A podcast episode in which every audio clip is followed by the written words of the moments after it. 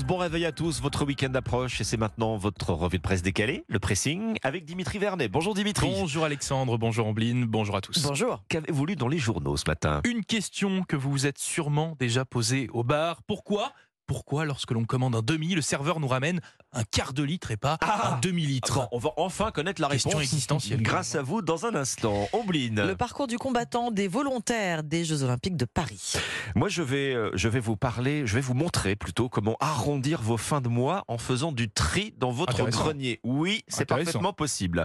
Dimitri, on passe à votre question euh, existentielle. Oui, Au attendez. bar, donc, euh, pourquoi lorsqu'on commande un demi, le serveur rapporte un quart et pas un demi-litre Bon, alors dit comme ça, c'est vrai que cette question, Ambline Alexandre, euh, elle peut paraître un petit peu bébête, elle peut faire sourire. Bah, Elle mais... m'empêche pas de dormir la nuit, mais j'ai envie de savoir. Mais quand oui, même. vous, vous l'êtes déjà posé cette question. Enfin, en Bah tout oui. cas, moi, c'est Oui. mon cas.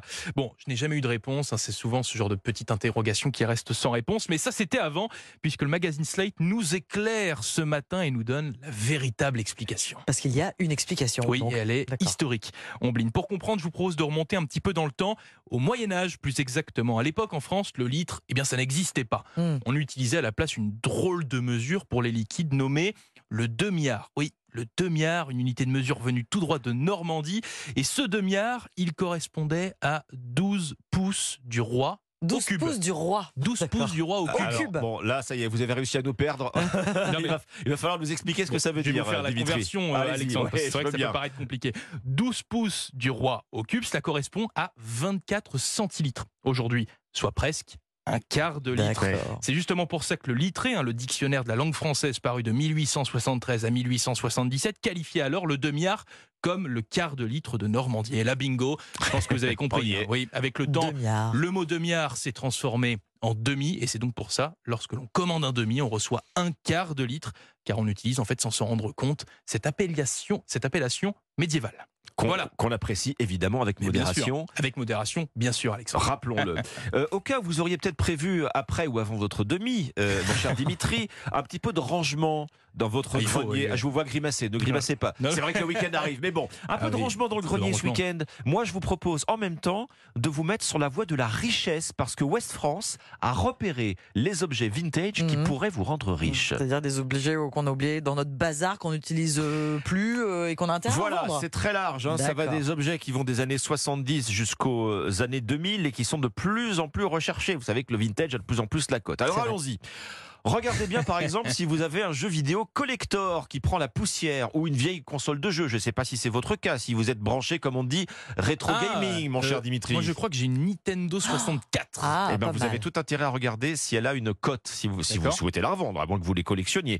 Alors, certains euh, peuvent se vendre des, des centaines d'euros, hein, les, les jeux vidéo. Je vous prends même Ah oui. l'exemple d'un poster, simplement. Un poster, une affiche Hmm. de la légende de Zelda, Nintendo, Oui, donc, oui. elle est partie à 3000 euros. 3000 euros Autre chose, on reste dans le domaine euh, informatique, euh, jeux vidéo. Le- Si vous avez un iMac première génération, vous savez ceux qui étaient tout colorés, Oui, le qui- design à oui, oui. l'extérieur, là. Ne le mettez surtout pas à la benne. Oui, ça doit Ça valoir se euh, vend. beaucoup d'argent. Bah, s'il Ah y, a oui, les- s'il y a les accessoires qui sont là, la petite souris et tout, jusqu'à 600 euros quand même. hein. Ah oui, c'est beaucoup. hein. Vous n'avez pas ça à la maison, vous êtes sûr, on Non, vous avez non, regardé malheureusement. Hélas, non. Bon.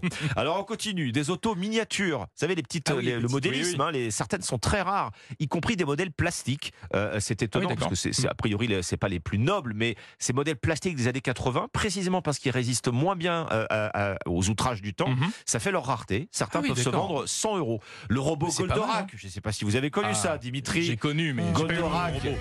Voilà, première édition. Première édition de ce robot, hein, euh, 50 cm de hauteur, peut-être même un peu plus, 1978. Ça, c'est 1000 euros dans la poche. Les poupées 1000 Barbie euros. collector, regardez bien aussi. Il y a une cote chez les commissaires priseurs. Bah, ça vous donne envie de faire du tri, Ah bah, c'est ce que j'allais dire. hein. On va faire le Ombline. tri, euh, Oui. je Ça a pense. jeté ouais. un froid. Non, vous n'avez pas prévu de faire du tri dans votre grenier Moi, ce je garde tout. Vous gardez tout. Bah, C'est Voilà. encore plus ça. Mine d'or chez Ombline. C'est ça.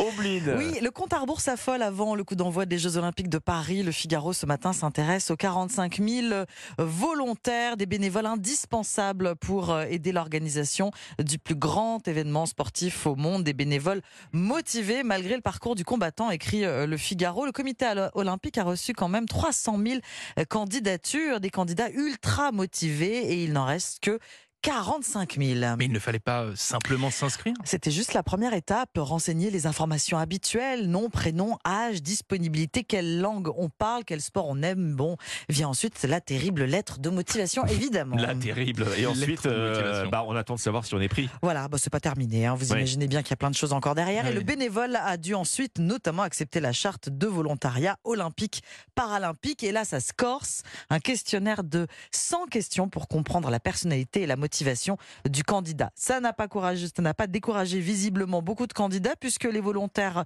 euh, choisis sont quand même 45 000 Ah oui, et ils attendent leur uniforme. Et surtout le 26 juillet, coup d'envoi des JO. C'est un article du Figaro. Le jour fatidique, c'était le pressing, votre revue de presse décalée chaque matin sur Europe 1. Merci Omblin Roche, merci Dimitri Vernet. Bon week-end. À lundi.